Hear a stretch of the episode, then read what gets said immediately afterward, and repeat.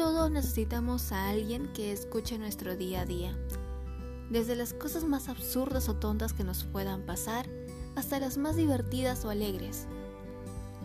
Yo necesito ese alguien y quiero ser ese alguien para ustedes. Es por eso que cada semana aquí en Cuenta conmigo les voy a compartir mis aventuras. Y espero que ustedes hagan lo mismo y puedan compartir sus aventuras conmigo. Bienvenidos a mi podcast, un espacio para los dos.